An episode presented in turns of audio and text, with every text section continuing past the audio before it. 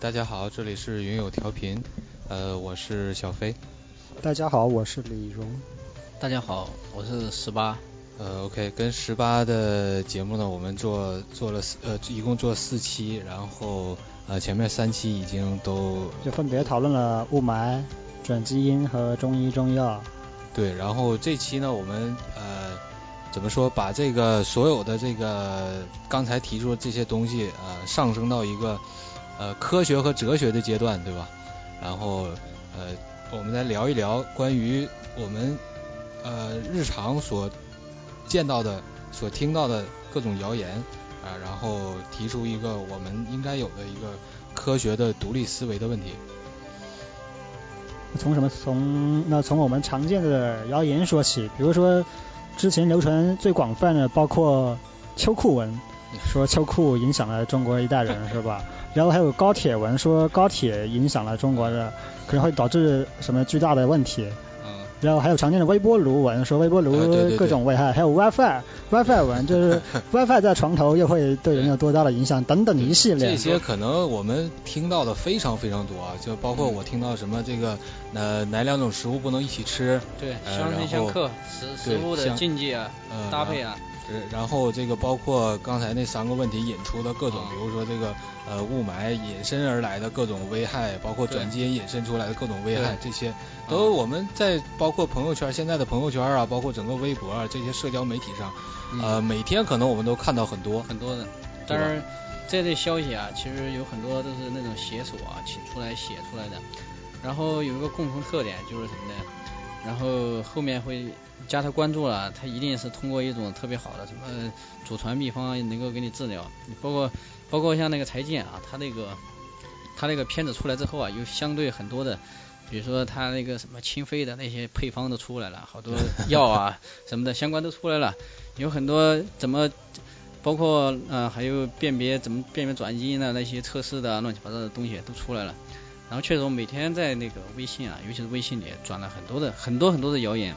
然后让我们确实作为一个普通老百姓，没有一定科学素养的人，真的是没有办法作为一个判断。有的时候你宁可信其，哪怕你是一个学了相关知识，但你不可能所有专业都学。对，你只能说碰到你专业的，可能你懂，但是。比如说你咱们学生物的转基因，你好歹懂一点。那比如说碰到雾霾问题，碰到或者什么 WiFi 辐射问题，那咱不是学这个，那咱们怎么去判断呢？对吧？作为一个，所以做我们呢，就今天讨论后，所以后期一个总结就是什么呢？科学的素养，然后独立的思考。这个其实这个应能够基本上能够应对一些科学问题。遇到问题了，然后我们第一没必要说。那么恐慌，完全相信它是真的。然后我们可以去做一个求证。然后在这个领域肯定有比较专业的人，他们他们来来觉得那主流的科学界他肯定有他的看法。那他们的看法，那我们可以作为一个参考。然后我们任何东西它都是有要你可以看一下它的数据、它的原理，你觉得它有道理，那你可以做我们这个肯定的。呃，你可以注意一下。你比如说像那个微波炉，微波炉。它其实是一种很简单。那那篇文章，包括不知道不知道大家有没有看，我是看过了。就是说德国人不用微波炉是吧？有一篇文章写的就是那个他最最最最首先抛出来的一个问题就是呃血那个那个医院里的血液，因为都是冷藏的嘛，然后拿出来之后用微波炉加热了一下，然后再给病人输，然后结果这个病人就死了。他抛出这样一个观点。首先对于我来讲，我第一反应就是那微波炉加热。那肯定会把血细胞这个活性造成一些破坏，对吧？因为它是高能的辐射嘛，就像你把食物热熟了一样，你这个东西都已经死掉了，然后你再往这个血液里边输，肯定会出问题。这所以这个东西不能说作为一个微波炉的危害，它我我觉得这这就有点可笑了。这就是很很常见的事，之类谣言里面就是一个逻辑不清的问题，就是啊，对对对。你看像那个，其实像微波炉啊，你其实把原理搞明白了，你就知道没什么问题。因为第一，它是那个它它加热的方式啊，它跟那个传统的为什么跟那个传统的加热的方式不一样？它是让那个食物里的极性分子，然后让你的它极性分子，然后呃随机的乱动，一动起来，然后它温度就增高了。你比如说，其实极性分子主要是水，包括还有一些其他的分子，最最主要的就是水。其实所以说，一般像我们食物中，如果说你不含水的，它也没办法加热。另外的话，它既然上市的。上市的这些微波炉啊，它是里面的那个辐射很大，然后它外面都作为一种隔离保护，然后它是在一定安全范围之外的，它才会给你使用，才会批准出来，而且都会在低于安全值很多的。然后我们的人也没有说加热食物的时候，我们人跑在微波炉里边去等着，没有这种是吧？所以这种东西其实有很多很多谣言啊，是很低级的谣言。然后然后但是我们生活中还是有很多人相信。你现在有的很多现在有很多微商啊在做，哎这个东西啊那个东西，像我们那个有朋友圈你一看嘛，这做微商的，然后做什么的妇科的，什么什么这美婷的美婷的，还有做那个什么花粉的，什么这些保健品的保健品的很多，嗯，然后还有这一类的东西都很多，然后他们散布的那些谣言啊，然后有一句话这么说的，然后一个不是以科学以科学名词开头的伪科学，就不是真正的伪科学。什么概念？现在有很多这些东西啊，他就用你科学的名词来蒙你，蒙你了之后，让你觉得哎这东西高端有道理，说得明白。但是你如果稍微懂点儿，就没有就没那么回事儿。你看很简单啊，现在减肥的这一类很多，那个左旋肉碱，这个以前有的左旋肉碱是个什么东西啊？它这个左旋肉碱确实这个发现者获得了诺贝尔奖，它是一个什么东西呢？就是一，它是在脂肪的燃烧的过程中，就是分解脂肪的过程中很需就需要的这么一个东西，就是就是很嗯起发挥很重要的这么一个作用，就是左旋肉碱一种碱一种那个呃物质。然后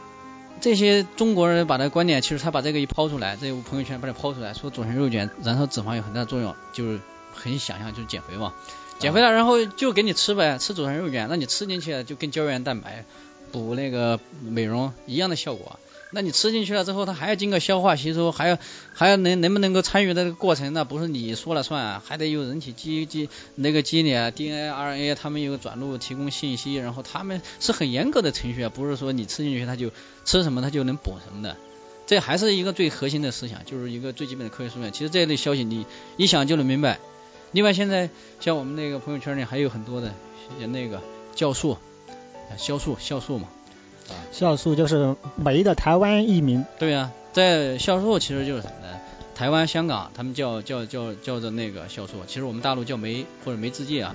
它就是一种蛋白，它的核心的东西就是它的成分就是一种蛋白，而且在人体里大概有啊、几千种的这么的那个酶参与各个人体的各个生理活动。你比如我们吃进去的食物啊，要通过蛋白酶什么的分来分解，然后来消化，来来，这是其中的作用，还有很多功能都要参与作用。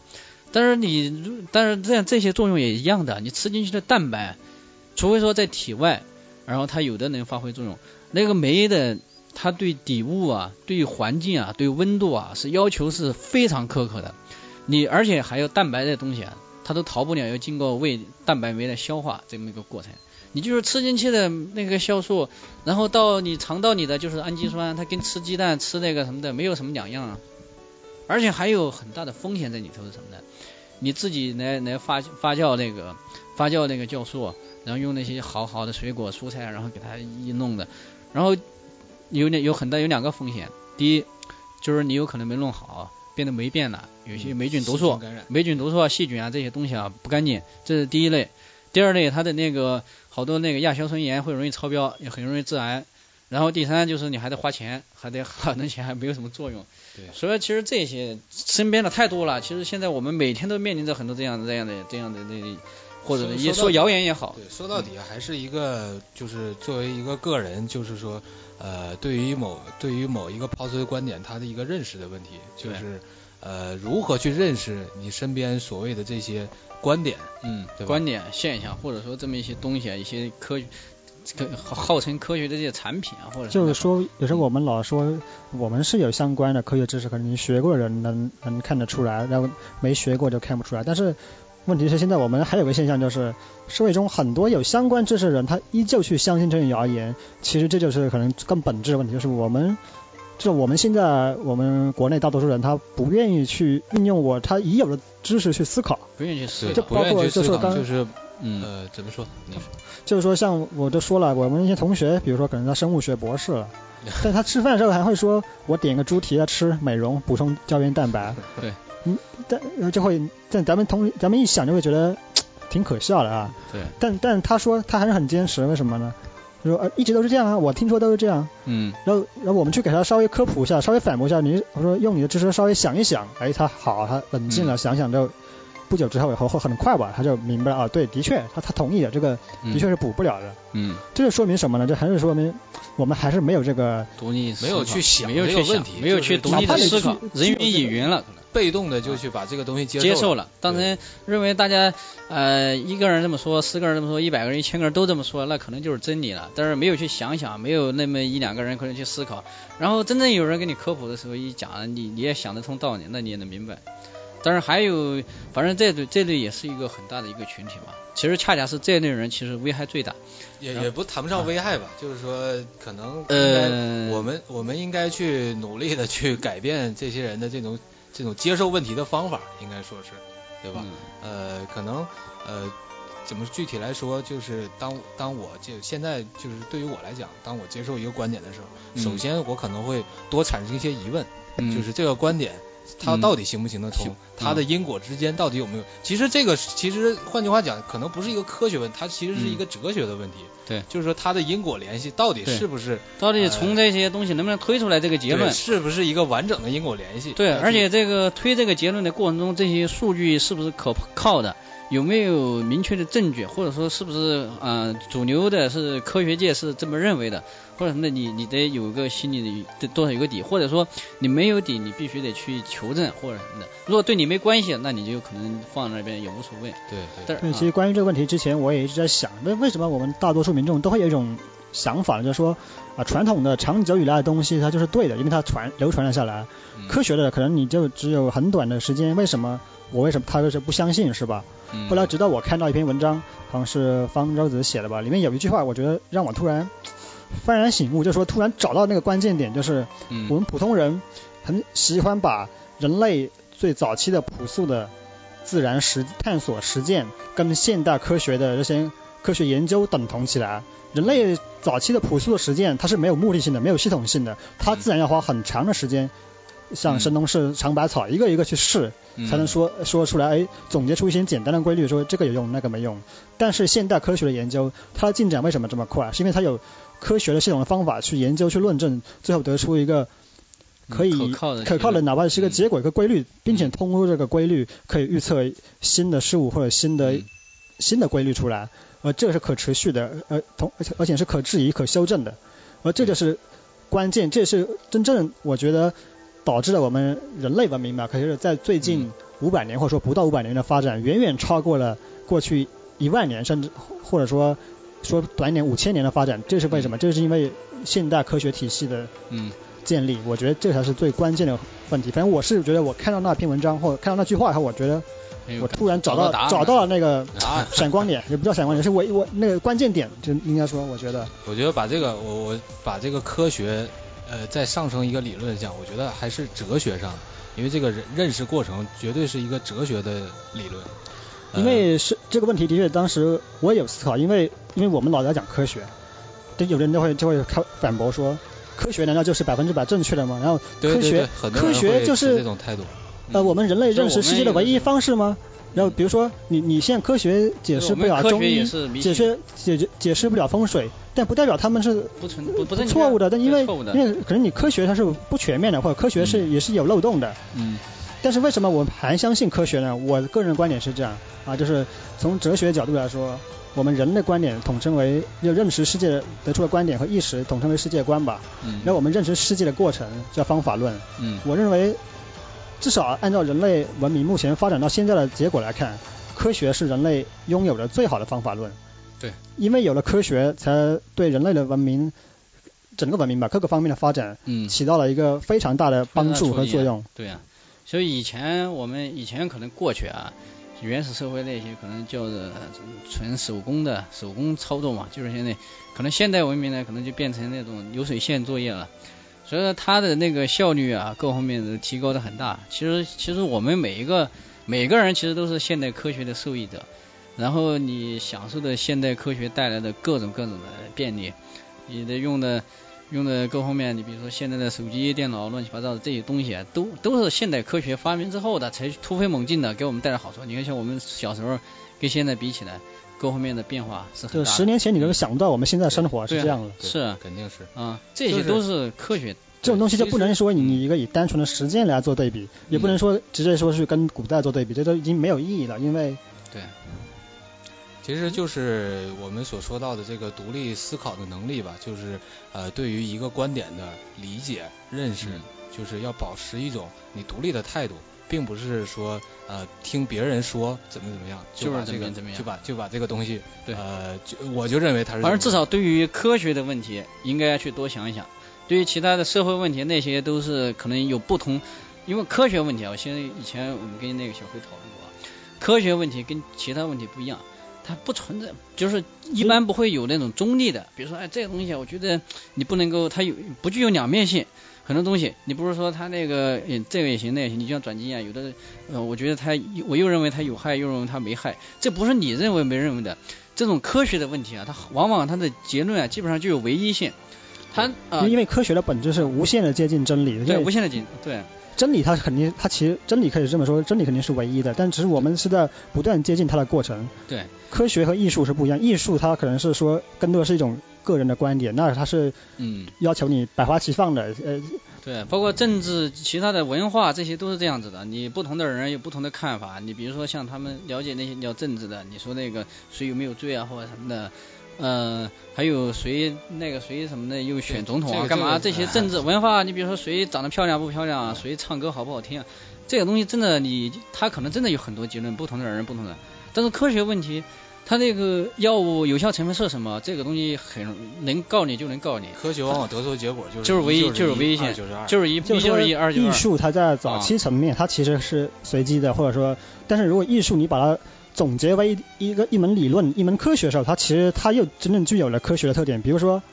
像一一开始我们不知道一些摄影啊，或者说绘画嗯怎么结构好看，后来嗯通过不断研究总结出了黄金分割点。通过好，大量的总大量的结总结就说你数据嘛，你上升到一定层次后，它嗯依旧还是科学。对对对你就用数据来做那个大数据统计之后了，因为大多数人他可能，比如说你有一千个人，只要有八百个人认为这个东西好看，那就是好看。确实有的都认为不好看，也不好看。他这种还是基于一种数据的统计嘛。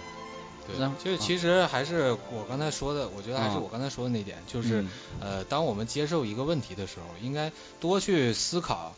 嗯，这个东西到底究竟是不是一个因果的联系，它得出的结论是不是，它基于这些现象所分析的结论是不是可以足够支撑它这个，就是呃怎么说这个结论，它这些现象是不是足够支撑这个结论，对吧？其实现在就是包括呃我们现在听到的很多谣言都是一样，就是抛出一个 OK，抛出一个大家都认可的一个现象，嗯呃，然后最后他会得出一个结论让你接受，而且这个是很容易让人接受的，呃，可能一个点吧。包括甚至现在可能最，我觉得最近就是说我我我认识到的更可怕的一种谣言就在于，呃，包括看这些就是雾霾啊、转基因这些他们呃的一些文章，就是呃首先给你一点，呃，比如说网上某个人发帖人说我是研究生物的。呃，嗯。对于转基因这个东西，我我我了解的很多，嗯。包括我是学环境的，对于雾霾这东西我了解的很多。嗯。那 OK，那这个比如说这个 ID 这个账号，它背后的这个操作人是不究竟是不是搞环境或者搞这个生物的，这个有待证实，对吧？是。但是他第一个给你的印象呢，就是很专业这个东西肯定会说的很专业，因为这个人嗯。是搞环境的。嗯。然后第二点呢，我列数据，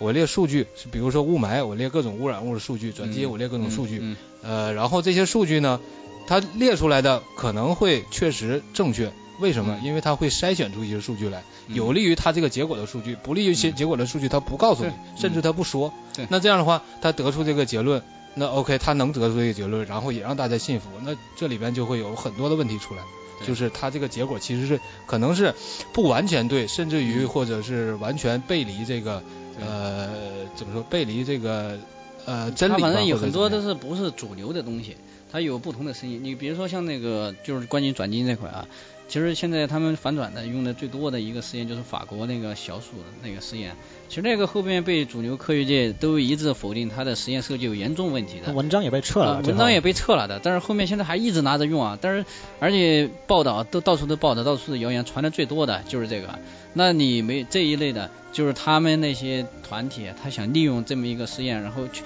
确实最开始确实是发表过，但是后面发现它有问题，但是他不提后面的，他是只说前面的。这这个谣言比较多，传多的。另外还有，你看像那个关于转基因的一个那个一条祸国殃民的鱼，大家都听过吗？那个说金龙鱼那个，那个就是那个 人家鲁花那边花着钱请点血液软文，然后占了市场份额的，然后写写它有多么多么严重，多么严重，然后说有个阴谋论在里头。另外还有一个像我们这个行业，我们做做那个嗯食品行业一个最多的就是肯德基那个塑身鸡的事情。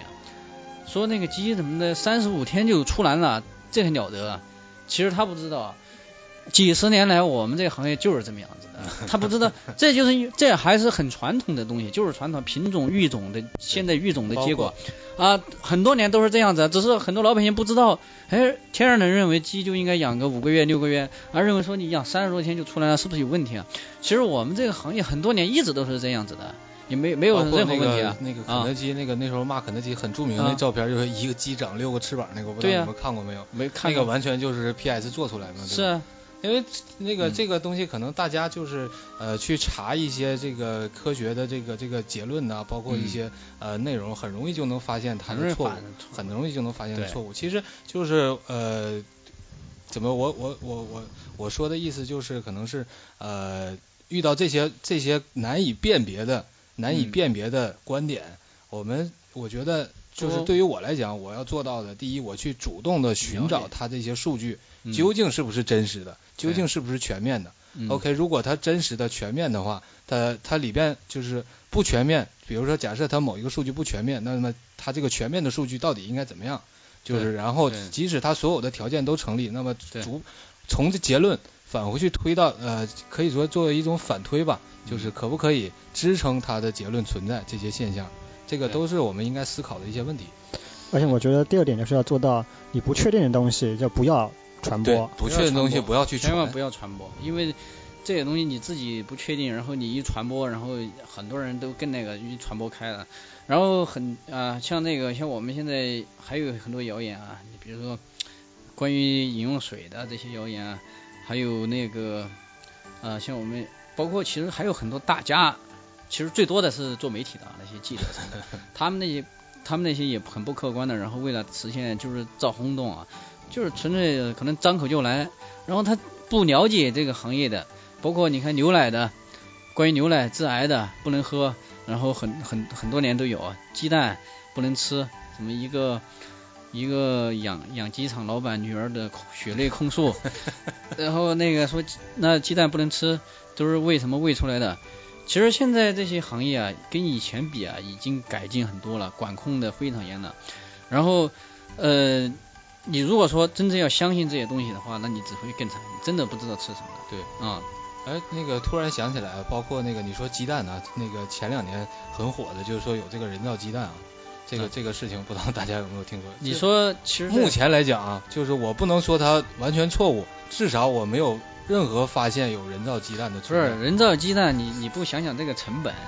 做做这么个鸡蛋，然后它如果真的做的跟那个假的鸡蛋、真的鸡蛋一样的话，它那个它那个成本，你正常的鸡蛋，像我们比如说卖五毛五毛六毛一个。你这个五毛六毛钱，你能做出假鸡蛋来？我觉得又模仿蛋壳，又模仿蛋黄。是啊，我觉得这个东西真是脑子进水的，或者是没事儿找事儿，有钱造造的方。还有那个也我也听过很多，包括我甚至一开始都相信的，就是那个戴隐形眼镜吃烧烤那个，就是把这个火星崩到里边，然后让这个隐形眼镜融化。嗯。包括之前我都相信，后来我后来我发现它是错误的，就是这个隐形眼镜材料，它是不是究竟这个火星放上去，它会不会马上融化？嗯，对吧？你可以甚至于自己做一个实验，做实验很多这个完全不可能。很多有论证，你看像那个什么相生食物的相生相克，说那个最大的就是柿子跟那个柿子跟那个螃蟹不能一起吃啊，什么陈皮霜。我如果说你不信，你自己就可以做实验。你要不愿意做实验，你买给我，我来给你做实验。究竟有没有这样的人，就是说吃这个水果跟跟这个海鲜加一起，有没有死的？好像我们我是没听说过，没听说过。你如果说不愿意相信，就是让我们这些大胆的来帮你试，买点螃蟹过来，可以买点螃蟹，买点水果，啊，买点水果过来，来来，我来吃，我来给你们做实验。我我是真不怕，我怕的东西我就不答应。其实这些做科学的人，其实都哎都一样的，都还是也是怕死的。他们他们敢说这些，敢做这些，他还是有道理的。我们其实那个也。要熄灭，但是也得要要相信科学。有的东西你真的要多思考。哎，其实没有没有那么严重。你包括像那些各方面辐射的啊，什么牛奶、鸡蛋、常规食品的，但是那个有的问题，它不是那个，它不是本身的问题，它有的是管理的问题，那就另说。你比如有的东西，你像以前的那个呃瘦肉精啊，像什么那个还有那个鸡蛋啊、苏丹红什么这些。这些东西确实它是人为的操作的，那对人有三聚氰胺，包括这些，它这种可能是对人肯定是不好的。但是这个很多时候是管理的问题，不也不涉及到本身科学本身的问题了。对，嗯，你像那个像那个盐酸克罗丁那个那个属于瘦肉精，它在美国其实是一种合法的，就是一种合法的添加剂，但是它是。它是有有要求的，就是你比如说你在那个动物在最后一个礼拜或者什么时候，你必须要停药，让它代谢，代谢出去了不残留，对人就没有什么问题。但是在中国，他老百姓、老农民他也不懂，他就一直喂喂喂喂到最后，然后前一天还那个，他所以导致残留很多。那那如果说还上市了，那说明是什么问题啊？说明你检验检疫这块都没做啊，那只能说明这个问题嘛，说明你管理有问题。然后它这个东西本身是是合理的，是你只是说你它的应用和管理出问题了。那就是最后我们从具体的问题提提升上来，就总结下来说，那我们在面对这些现在网络信息这良莠不齐的情况下，我们作为一个普通公众，那怎么来更好的，不管在具具备或者不具备相关科学知识的情况下来甄别一些信息的真假，来更好的让我们过上健康的生活呢？对，我们就。从我们自己专业相关的做起，比如说我们对某个领域我们比较专业，那我们在这个行业的，我们可以多多科普一下哪些靠谱，哪些不靠谱的，或者不靠谱的，我们给他指出来。然后对于那些自己不明白的行业，我们多思考，或者是多请教，多查资料，多查数据。然后有呃，尤其对身边的人力所能及的，可以多做一些相关的一些科普。如果说你本身就对这个有兴趣，或者说你知道的东西，要不吝啬的就奉献出来。对，其实呃，包括我们就是我觉得呃，这个这个独立思考的能力最重要，总结起来说就是呃，当我们面对一个问题的时候，呃，多去质疑。当然，并不是说它一定不对，那么我们多想一想它的这个。结论是不是站得住脚？多去包括我们今天，包括我们今天所有说这些，你也可以质疑。对对对，都可以，欢迎大家质疑。这个是一个科学的态度，对吧？它有很多东西啊，它的它结论也许是对的，但是它的它的过程都有问题。比如说，你像有时候看一篇文章，你说那个，比如说癌症的形成的原因，或者它它有十条，或者告诉你有十条，他可能中间有八条就是对的，有两条就是不对的。当然就看你怎么看。所以你如果说长期的。跟这些呃去接触它，你基本上一眼都能看出来。然后我现在在生活中经常也，包括我们周边的身边的人，经常有些这些问题都会问我。问我呢，我也不是说所有的我都都能搞得明白，但是有的东西我不我能够下结论的，我就告诉你；不能下结论，我也会去查一下。但是如果说你有科有一个独立的思考的精神，有科学素养在里头，你会比别人知道怎么去查，这个是一个捷径，就是你。啊，别人可能真的我我都一头雾水，我也不知道。我在百度里一搜，发现哎，这个说的有，那个说的有。但是你有很多东西，像我叫你叫我们如果去查也是一样的。但是我们会，你看一下你的成分啊，或者说看一些那些官方的那些数据，或者说一些行业的一些专家哪些是比较出名的。你比如说像我们现在在现代医学方面，我就经常看一个叫纪晓龙的这么医生的，他他的写写的那些东西啊。我觉得，嗯，研究病理学的，我觉得说的非常有道理。我的，如果说我有相关的病情，有的我不明白的，我可以看一下他写的文章或者他他弄的资料，我觉得基本上都很靠谱。而且你他写的也很通俗，然后你通过你自己那些基础知识，你再一整合一分析，觉得他很有道理，然后也可以为你所用。包括方舟子，反正方舟子在某些问题上有些偏激，但是在科学问题上，我觉得基本上是可信的，是没有太大问题的。嗯。不过很遗憾，好像现在他被封了，一直还没有。他因为讨论了那个某些政治问题相关的问题。他的人品先不说，但是在科学问题上，我是觉得目前为止还没有发现什么大的问题。对对。啊，这么多年，我是一直了解了十年。十年。OK，那么其实总结起来就是。呃，多去，我我觉得还是就是包括呃，多去怀疑，多去质疑，多去问为什么，然后多去主动的去呃查一些相关的资料。我觉得主动的查很重要，并不是被动的去听别人说。然后相信相信一些权威，相信主流科学界，而而不是去相信一些网络上连作者都不知道的一些所谓的就是这种网络的这种匿名，包括。比如说，还有包括一些商业账号发的，商业账号发的，而且这些东西呃尤其要小心，对吧？要多多多去质疑。说的说的越好，越玄越有效。然后呢，东西就是呃，再接再接下来就是，如果你觉得他不呃不确定它是否是真假，那就不要去传播，对吧？有可能你的一次传播会造成更多的误会出现。对对对，这是应该是一个独立思考的态度吧。嗯。所以反正这。综上所述吧，我们其实我们整个这个还是建立在这个对科学的一个共识上。当然，如果你是一种抱着不相信科学的人的话，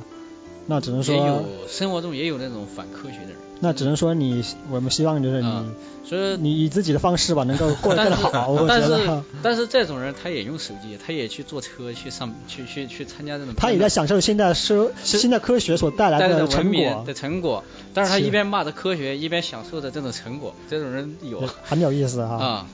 然后那然后。欢迎，呃，那么这四期节目呢，就也也也接近尾声，然后还是每期我们都提了，欢迎大家，呃，在线下在节目后，呃，跟我们其中的任何一个人讨论我们，呃，提出的这些观点吧。然后，当然了，如果，呃，某，呃，某您提出的某些观点可以完全击败我们，我们也会接受，对吧？这是一个科学的，首先我们有一个科学的态度在这儿，对，不会说，呃，毫无理由的去否定任何东西。对，如果但是任何东西啊。任何东西都是要讲讲证据，反正任何东西你要拿数据说话，要讲证据，这就行了。用科学的态度，逻辑正确，然后对逻辑啊，那他就是应该是也可以，也呃也有可能去击败我们的观点，对吧？呃，OK，那四期节目过后，也感谢十八来到我们这儿跟我们分享这么多呃科学的问题吧。那最后讲完科学，我们是不是留点时间给十八做一个他最喜欢做的甄嬛广告？给你把时间，先把时间留给十八。这个就不用做了。看看我觉得对于这期的这个，还是谈谈科学问题吧。对于科学问题呢，我是希望，反正哎，大家希望大家都具备科学的啊那种独立思考的那种精神，具备科学素养，然后你会因为这种呃而带来的无数的好处而欢欣鼓舞。然后我们都，我确实从我个人而言，这么多年来，我觉得我啊这些我自己这些科学的这些素养，或者说这些知识啊，给我带来了很多好处，以及给我最亲近的人带来了很多很多的直接的好处。所以有兴趣的赶紧成为十八最亲近的人吧。尤其是美女同胞。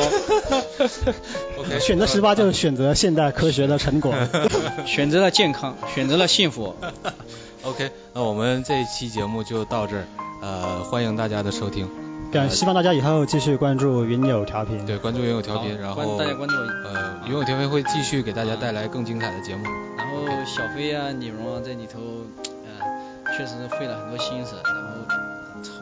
自娱自乐，在此自娱自乐，自娱自乐，不是不是，在此也是我觉得代表那些云友们，云世界各国的云友们，然后也对他们的工作啊应该做个感谢，确实坚持下来挺不容易的。OK，那我们这期就到这儿，然后最后还是给大家放一首，呃，刚才那个民谣歌手马飞的歌，叫《游戏机》，可能是我们呃八零后的共同回忆吧，就是大家一起听一下。OK，那么呃这期节目就到这儿，下期再见，下期再见，拜拜各位，再见，大家再见。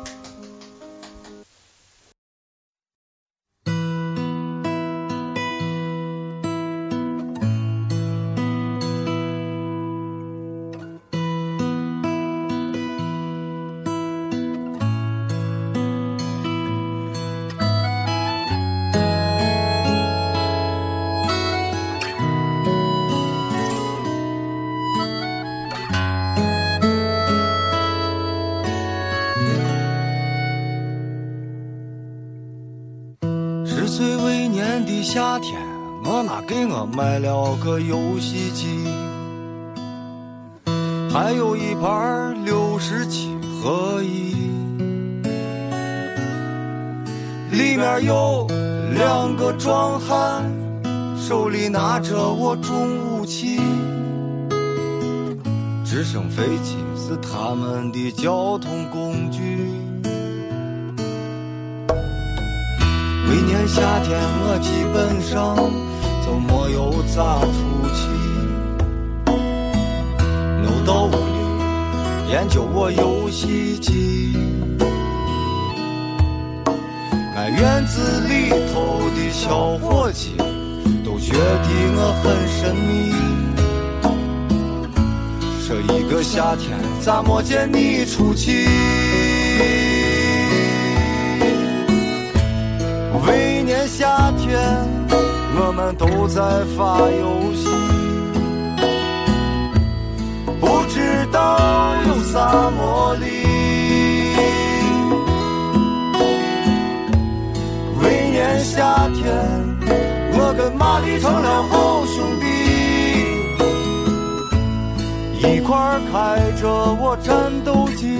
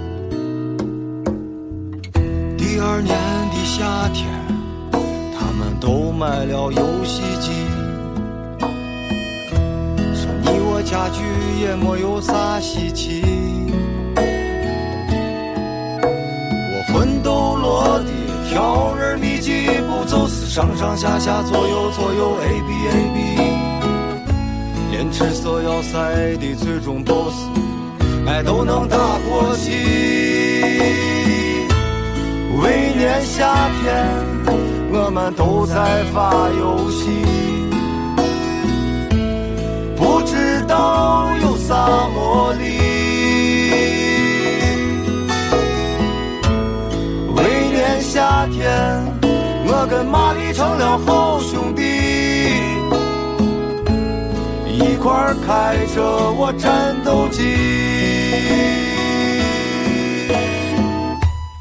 每年夏天，我们都在发游戏，不知道有啥魔力。每年夏天。我跟玛丽成了好兄